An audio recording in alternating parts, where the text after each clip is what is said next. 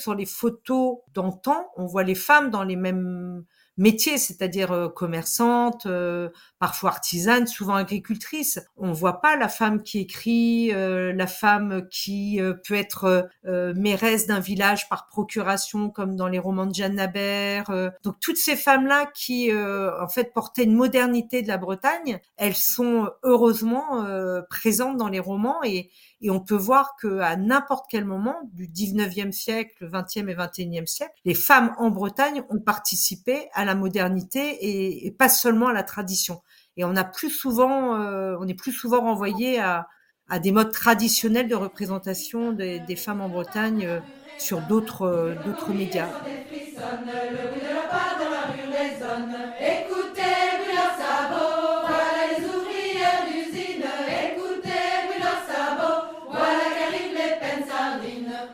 Bienvenue chez Bretonne Breton et Féministe, le podcast qui explore les féminismes en Bretagne et décentralise la parole. Rendez-vous tous les 15 jours pour un entretien ou un reportage au micro d'Aurélie Fontaine.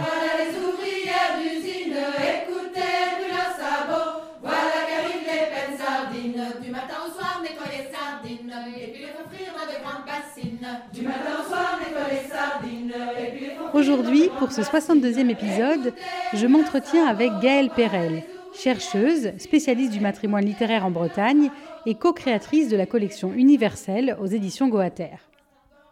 Deux romans ont déjà été euh, édités dans cette nouvelle collection. Le premier, Jabadao, c'est un conte noir et jubilatoire, prix Femina 1951, qui se déroule en Finistère et écrit par Anne de Tourville. Le deuxième, c'est Un lycée pas comme les autres de Yvonne Meignier. Il s'agit d'un roman épistolaire jeunesse à lire dès le collège, dont l'histoire se passe près de Rennes pendant la Seconde Guerre mondiale. Dans cet entretien, nous parlons de ces ouvrages, de leur histoire, de leur résonance avec notre époque, de la nécessité de créer des matrimoines culturels, littéraires, et ici en particulier en Bretagne. De la nécessité aussi de rendre visibles ces écrivaines, de leur manière de voir le monde, de lire des histoires de sororité, de liens tissés entre femmes. Pour sortir de ce que dit l'autrice Alice Zeniter dans son ouvrage Je suis une fille sans histoire, une bonne histoire, aujourd'hui encore, c'est souvent l'histoire d'un mec qui fait des trucs. Justement, euh, Gaëlle, avec cette collection, vous essayez de sortir de ça. Est-ce que déjà vous pouvez nous expliquer ce que c'est que cette collection? Alors les universels avec E de LES euh, à la fin et en, majuscule, c'est une collection que nous avons créée avec Jean-Marie Goater euh, juste après la publication en fait de l'anthologie puisque l'anthologie nous a permis euh, d'inventorier 246 euh, autrices et de vérifier que toutes n'étaient pas forcément euh, éditées. Alors, soit elles n'étaient partiellement pas éditées sur une partie de leur bibliographie, soit elles n'étaient plus du tout éditées au moment même où l'anthologie est parue. L'idée, l'envie était de rééditer des autrices dont les œuvres euh, sont incontournables pour la scène littéraire en général et pour la scène littéraire en Bretagne aussi. Et donc, euh, on commence avec deux pépites littéraires qui sont le prix Féminin 1951 et le Grand Prix de la littérature jeunesse 1962. Et euh, justement, est-ce que vous pouvez nous parler de ces deux livres-là en particulier? Alors déjà, les deux titres sont des titres euh, écrits euh, par des autrices d'Ille-et-Vilaine, des autrices brétiliennes. Donc euh, Jabadao a été écrit par Anne de Tourville, qui est née à Baie en 1910 et qui donc à 41 ans, en 1951, publie ce roman noir et jubilatoire qui est Jabadao, pour lequel elle reçoit la même année le, prix Femina. Et puis, deuxième titre qui a fait l'objet de notre désir d'éditeur et d'éditrice, c'est un roman jeunesse épistolaire euh, absolument euh, remarquable, remarquable d'un point de vue littéraire et remarquable d'un point de vue de la mémoire de notre territoire, qui est un lycée pas comme les autres et qui là aussi euh, raconte voilà une année assez particulière dans, dans, la vie du territoire breton. Et justement, est-ce que vous pouvez nous en dire un peu plus sur ces, sur ces deux histoires? Jabadaos, c'est un conte au départ qui se situe, je pense, en Finistère et qui est pétri de toute euh, la matière euh, bretonne, notamment euh, les rituels, le rapport à la nature très animiste, qui peut vraiment faire écho avec aujourd'hui, et puis le rapport aussi avec les morts, un rapport où on parle avec les morts. donc ça, c'est toute cette matière-là, et c'est l'histoire de Catel qui devient veuve dès la première page. Donc là, je ne je ne dévoile pas grand-chose, qui est de la, du village des Nantis, la rivière froide. et son fils qui, euh, quand elle est veuve, euh, devient lui orphelin de père à 10 ans, il a très mauvaise idée de passer le pont des écrevisses et va tomber amoureux d'une jeune fille pauvre, euh, donc des collines roussies. Et donc c'est l'histoire de cet amour entre Ener et Gaude qui nous est raconté à travers le, le prisme de Catel, voilà, qui va être très très très fâché de ce mariage, ce qui va entraîner ce qu'on appelle le grand jabadao, c'est-à-dire le grand chambardement. Le Jabadao, c'était une, une danse en Bretagne, la danse dite du diable, qu'il fallait euh, non seulement ne pas danser, mais ne pas regarder non plus. Donc voilà, Catel va, va lancer l'opprobre sur ce mariage et va euh, générer euh, voilà un, grand chamboulement dans l'ensemble du village. Et au-delà du conte qui est magnifiquement écrit, qui est noir mais qui est aussi plein d'humour, euh, se cache euh, l'histoire plus contemporaine d'une euh, proposition d'un nouveau contrat social plus juste, plus plus porté par la jeunesse. Et donc le il faut vraiment mettre, avoir en mémoire la date de publication, 1951. On sort de la Seconde Guerre mondiale, et je pense moi, en tant qu'éditrice d'Anne de Tourville, qu'elle a voulu nous proposer, euh, voilà, une, réinvention, un réenchantement du monde qui était celui de l'après-guerre, et, et, un réenchantement aussi du de notre rapport à la nature. Donc tout ça est en fait très contemporain. C'est un conte pétri de matière bretonne, mais aussi très contemporain et très universel. Et pour euh, un lycée pas comme les autres? Et un lycée pas comme les autres. Alors là aussi, Yvonne Minier, elle fait partie de la génération des autrices qui émergent de la Seconde Guerre mondiale, comme Anne de Tourville. Et Yvonne Meignier, elle, elle va accompagner euh, l'histoire euh, extraordinaire des éditions Rouge et Or, qui aujourd'hui font euh, un peu patrimoine dans notre mémoire collective, mais qui à l'époque étaient des éditions jeunesse extrêmement modernes, puisqu'elles proposaient aux jeunes des histoires qui étaient ancrées dans leur quotidien. Et Yvonne Meignier va participé à cette euh, aventure éditoriale avec une dizaine de romans dont son euh, lycée pas comme les autres, qui est l'histoire euh, vraie du déplacement du collège et lycée de filles de Rennes en 1943 à la Guerche, qui se situe à 40 km à l'est de Rennes. Et donc, ce déplacement de collège et lycée, c'est quand même 600 élèves qui vont se déplacer à la Guerche, ce qui n'est vraiment pas rien, parce que la, Guerche, à l'époque, est un village. Et donc, elles vont être séparées de leurs parents qui restent à Rennes et de leur petite sœur. Et c'est une année de correspondance entre la mère et ses deux filles, donc euh, Odette, la lycéenne, Yvette, la collégienne. Et c'est... Euh, bah, à la fois euh, une histoire très tendre, très drôle et aussi bouleversante entre ces, ce trio, mais c'est aussi une histoire d'une famille quotidienne à l'heure de la Seconde Guerre mondiale. Et enfin, c'est une année très particulière puisque c'est à la fois l'année de tous les dangers où s'intensifie notamment la menace allemande, mais aussi les bombardements alliés qui vont être assez meurtriers sur la région euh, d'Ille-et-Vilaine. Et en même temps, euh, cette année où émerge l'espoir fin de la libération, et c'est ce sur quoi ce livre se termine. Mais je n'en dis pas plus des protagonistes, parce que c'est aussi un roman haletant où on ne sait pas tout à fait ce qui va leur arriver euh, dans toute cette année si particulière. Ces euh, deux publications, elles sont issues euh, d'une réflexion entre vous et Jean-Marie Goater, après que vous ayez publié Femmes de lettres en Bretagne, qui est une anthologie de 246 autrices et illustratrices du Moyen Âge à nos jours. Et donc, pourquoi vous avez choisi ces deux ouvrages-là?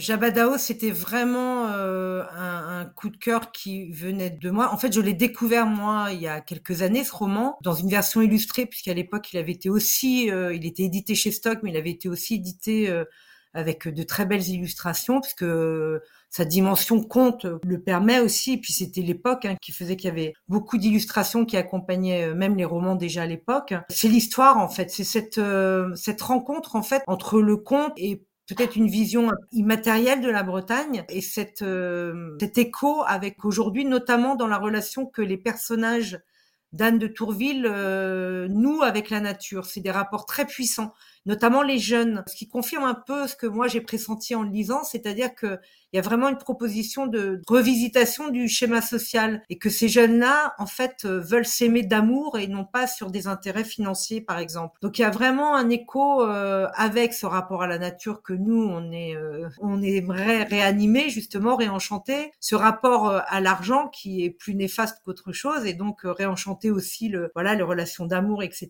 Donc en fait c'est cette rencontre-là entre les entre les, deux. Puis la puissance de la langue d'Anne de Tourville, son humour aussi, et la beauté de ses personnages féminins.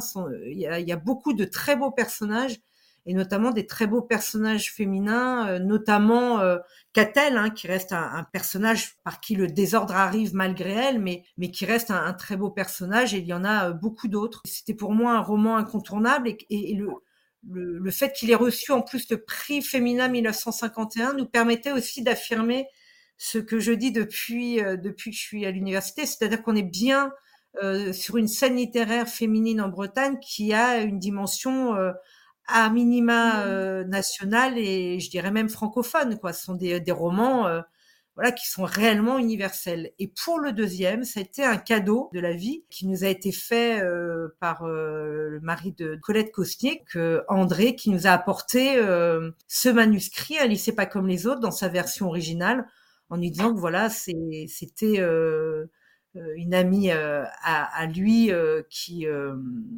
qui était la fille de d'Yvonne Meignet, en fait, l'autrice, qui, qui aimerait voilà avoir notre avis sur le, le, roman. Et, et on a été enthousiaste à le rééditer parce que là aussi, même si c'est une année très particulière, 1943-1944, donc déjà ça fait mémoire de notre histoire, ça c'est clair, mais en plus, de la même manière que Anne de Tourville, c'est euh, un dialogue entre une mère et ses deux filles qui pourrait être tout à fait de notre époque, euh, qui est très tendre, très drôle, euh, basé sur une grande confiance mutuelle. c'est vraiment voilà un très très beau roman plein d'humanité comme Jabadao. Oui, justement, au-delà du fait de constituer un matrimoine littéraire et en particulier un matrimoine littéraire breton, là ce que vous dites à l'instant, c'est justement que ça permet aussi de montrer des liens entre femmes, euh, des liens de sororité, des liens de famille entre femmes qu'on n'a pas l'habitude de lire, de voir, d'écouter parce que ça n'apparaît pas dans les, dans les romans historiques, dans l'histoire en général. Moi, ce que je constate après euh, quasiment 15 ans de compagnonnage avec ces femmes, c'est que je me rends compte que cette part de notre mémoire euh, littéraire, mais qui du coup véhicule d'autres mémoires euh, immatérielles, historiques, etc., nous manque, mais nous manque non seulement aux femmes, mais manque aux hommes. Enfin, en fait, c'est cette part de mémoire, cette part d'histoire littéraire qui doit être absolument revisitée par euh, l'ensemble de, de, la société. Ça véhicule aussi des, des personnages, des figures féminines qui n'apparaîtraient pas dans un roman masculin. Je, me souviens d'ailleurs de la lecture d'Alice Zeniter qui euh, en parle dans l'autre moitié du monde, qui dit qu'effectivement, souvent les personnages féminins dans les romans masculins sont des faire-valoir des héros masculins. Ou alors, euh, si elles sont seules, elles parlent, elles parlent d'un homme. Enfin, elles n'ont jamais de forcément ou rarement euh, de dimension en tant que femme, en tant que en tant que personne, en tant que, euh, je dirais, héroïne. Donc là, cette littérature au féminin, en fait, effectivement, elle est, elle, elle est traversée par de très beaux personnages féminins dans leur diversité et pas seulement dans ce qui peut nous être projeté de ce qu'on serait éventuellement euh, et des places qu'on occuperait dans la société. Donc c'est c'est fondamental et comme hommes et femmes, on a tous euh, des mères, des tantes, des frères, des sœurs, des voilà, des figures euh, féminines dans nos mémoires. Et ben c'est tout ça qui revient et qui nous constitue aussi. Et au-delà, euh, au-delà de ce que vous venez de dire, en quoi c'est important, évidemment, de se constituer ce matrimoine littéraire-là, et en particulier un matrimoine littéraire breton, donc qui soit plus local, plus régional? Alors, pour moi, il est pas local, il est pas régional. Il est aussi local et aussi régional. Ce sont des autrices qui participent de la scène littéraire à l'échelle francophone, tout simplement. Enfin, je veux dire, elles ont cette dimension-là. Par contre, ce qui est important, c'est déjà que nous, en Bretagne, on les connaisse pour éventuellement les lire et les étudier. Ce qui est la démarche aussi, c'est que les, notamment le monde éducatif, les lecteurs les lectrices s'en emparent. Et c'est bien toute l'axe la, la, qui, qui est le mien, c'est-à-dire de transmettre pour que les gens aient envie de s'en emparer, euh, comme la démarche que, que mène Jean-Marie Guater euh, avec son catalogue. Et c'est vrai que par contre, comme ça peut porter aussi une mémoire locale et régionale, comme vous le dites, c'est aussi important, euh, voilà, de les lire parce qu'on réalise qu'il y a euh, euh, des rituels, on réalise qu'il y a des métiers aussi. moi, je me faisais la réflexion que sur les photos d'antan, on voit les femmes dans les mêmes métier, c'est-à-dire commerçante, parfois artisane, souvent agricultrice. On voit pas la femme qui écrit, la femme qui peut être mairesse d'un village par procuration, comme dans les romans de Jeanne Nabert. donc toutes ces femmes-là qui, en fait, portaient une modernité de la Bretagne, elles sont heureusement présentes dans les romans et, et on peut voir que à n'importe quel moment du 19e siècle, 20e et 21e siècle, les femmes en Bretagne ont participé à la modernité et, pas seulement à la tradition. Et on a plus souvent, euh, on est plus souvent renvoyé à, des modes traditionnels de représentation des, femmes en Bretagne euh, sur d'autres euh, d'autres médias. Donc voilà, ces livres-là nous apportent une autre dimension effectivement. C'est aussi une manière de relire l'histoire à, un autre prisme, à une autre lueur euh, qu'on n'a jamais l'occasion de voir en fait, parce que ces femmes-là, elles sont invisibilisées, leur travail, leur, euh, euh, la manière dont elles sont en fait dans le monde, tout cela est invisibilisé, donc c'est une manière de, de restaurer leur présence en fait, de leur redonner une présence. Tout à fait. Là, par exemple, je suis en train de travailler précisément pour, euh, pour un projet éditorial sur euh, Fanny Raoul, qui est la première inventoriée dans l'époque contemporaine, parce que moi, je suis spécialiste de 1801 à nos jours et je travaille aussi avec la scène actuelle. Donc, Fanny Raoul, elle écrit en 1801 Opinion d'une femme sur les femmes, qui est un essai tellement remarquable qu'il a été réédité en 2011 par Geneviève Fraisse aux passagers clandestins et plus tard par Michel Perrault. Mais la spécialiste de Fanny Raoul euh, en France, c'est vraiment euh, véritablement Geneviève Fraisse. Fanny Raoul, elle vient de Saint-Paul-de-Léon, elle écrit ce, cet opus qui parle de la place des femmes dans la société qui advient, de cette société post-révolutionnaire. Et elle craint que les femmes ne participent pas à la construction de la société contemporaine qui advient. Elle a raison. Elle dit qu'elle sera entendue non pas à son époque, mais deux siècles plus tard. Elle a encore raison. Et en fait, on se rend compte que euh, cette idée de la révolution en Bretagne, elle est aussi portée par les femmes et des femmes remarquables comme Fanny Raoul, qui par ailleurs vivaient entre Paris et Saint-Paul de façon très régulière. Donc on se rend compte que toutes ces idées fortes, révolutionnaires, euh, contemporaines, etc., étaient aussi véhiculées en Bretagne et aussi véhiculées par les femmes. Quand bien même, dès le départ, Opinion d'une femme sur les femmes a été édité à Paris. Ce sont pas toujours des femmes qui évoquent la Bretagne dans leurs écrits et elles traversent tous les genres littéraires, elles traversent toutes les frontières. Mais quand elles portent cette matière-là, effectivement, ça fait mémoire de nos territoires et de, et de notre histoire des fois.